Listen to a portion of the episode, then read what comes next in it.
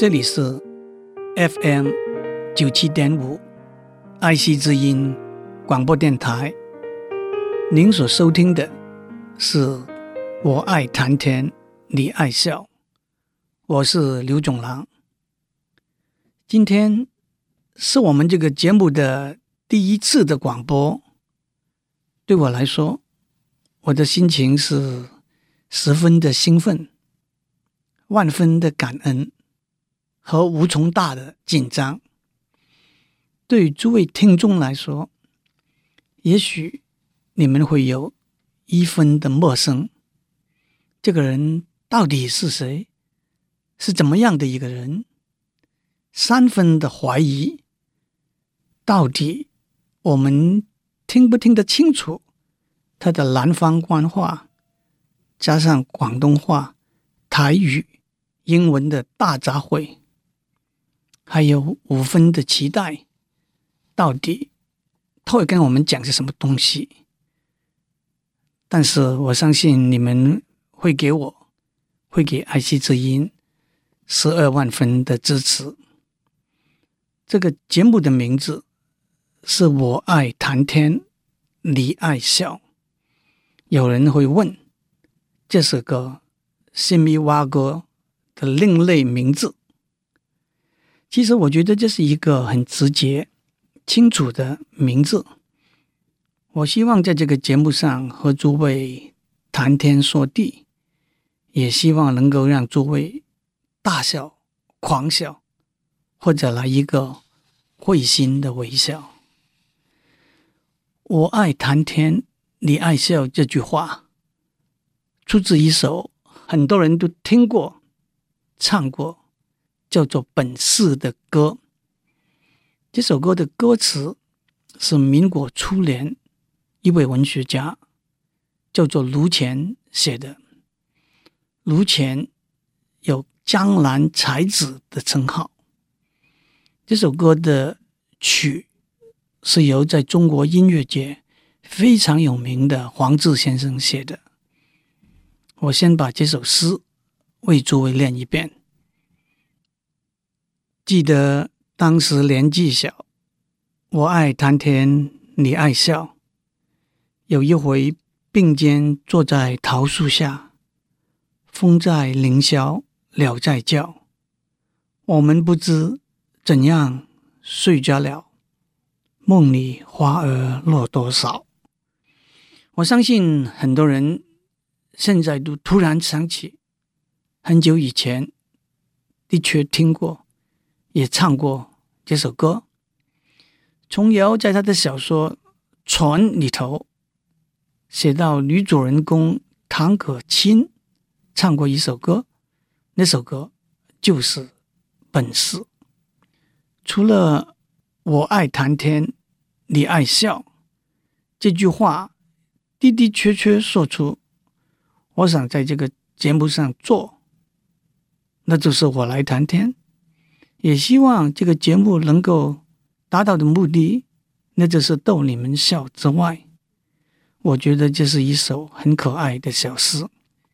它没有描写很华丽的风景，也没有很浓厚的感情，但是它带给我一份云淡风轻的感觉。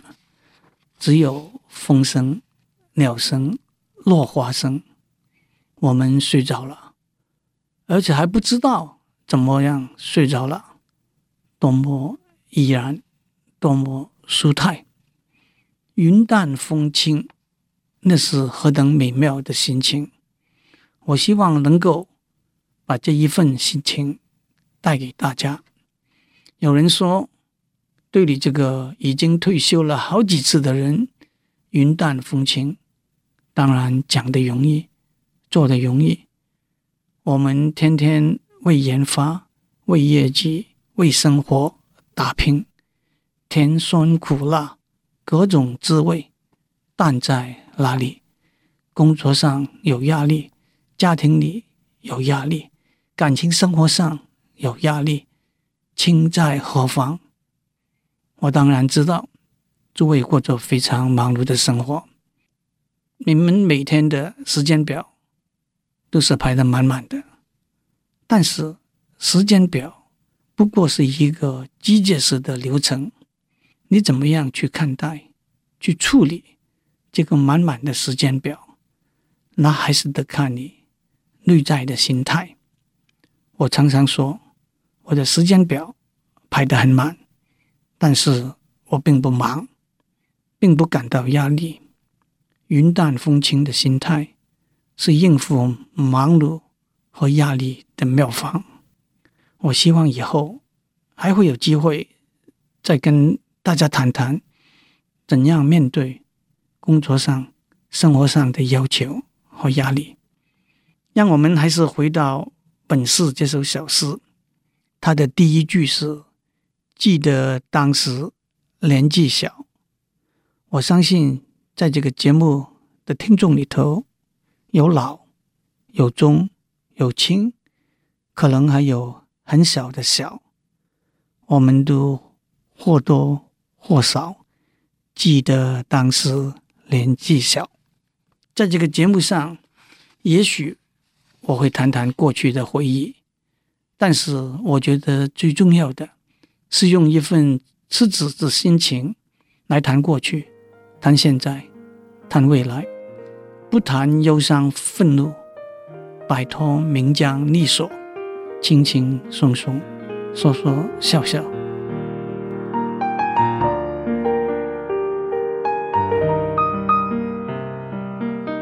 刚刚我为这个节目做了一个开场白，但是我相信大家还是不知道将来我要讲的具体的内容是什么。但是坦白来讲，我现在也不知道。反正是谈天说地嘛。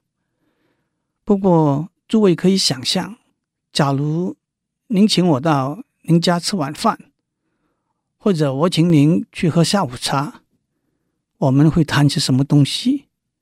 我就在这个节目上谈这些东西。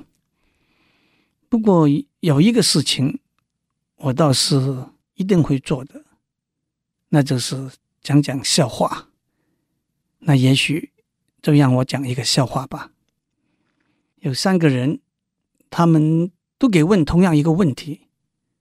这个问题是：假如你过去了，你的遗体放在棺材里头，你的亲戚、你的朋友都到殡仪馆来跟您说再见、瞻仰遗容，你会希望他们看到你的遗体的时候，会说些什么话呢？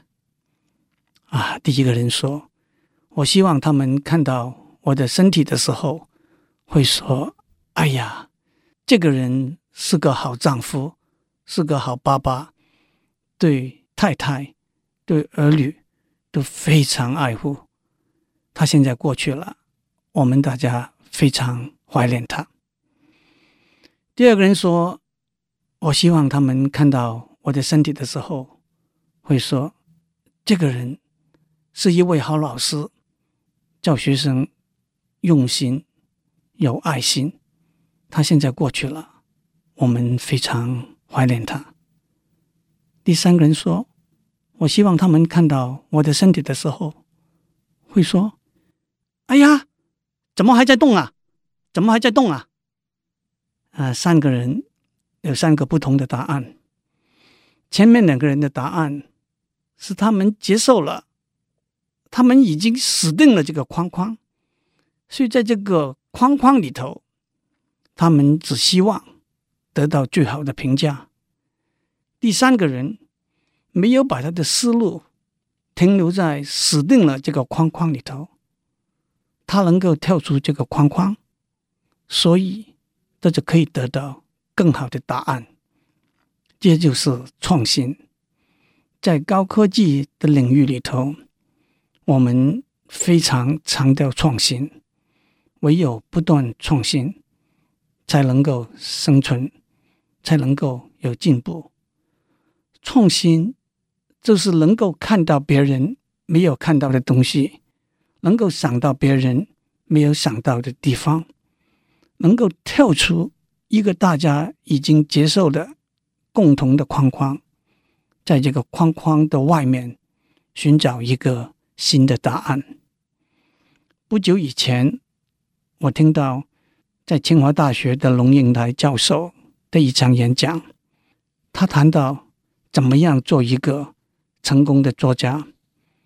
他说，一个成功的作家要看到别人看不到的东西。当我们走到河边，每个人都看到整整齐齐的一排白杨树，但是有几个人看到在河边泥土里头的白杨树的根呢？当我们走到树林里头，每个人都看到树叶。有几个人看得到树叶之间的空间和光线呢？成功的画家能够看到别人看不到的颜色和形状的配合；成功的音乐家能够听到别人想不到的声音；成功的企业家能够看到别人看不到的商机。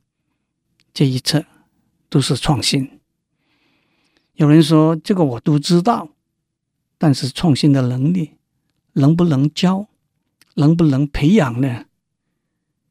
有人说，创新发明靠两个因素，一个是天分，一个是机缘和运气，那都是没有办法教、没有办法控制的。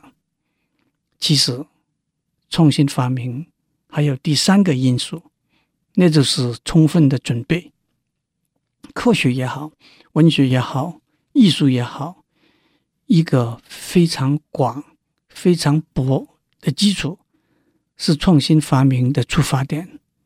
唯有当你已经深刻了解了别人看到、做到的东西之后，你才会了解、知道他们画下来的框框是什么，你才会想到怎么样跳出他们的框框。我在教育界工作了几十年。如果您问我我的教育理念是什么，我会毫不犹豫地说：教育的目的就是一个广博的通才教育，因为这的确是创新的出发点。最后，让我来问大家一个脑筋急转弯的问题：怎么样用六根？长度一样的火柴拼成四个等边三角形。假如你没有马上把答案找出来的话，我提醒你：第一，我没有在这里玩文字的游戏；第二，不要忘了跳出一个好像很明显的框框。祝您有美好的一天，我们下周再见。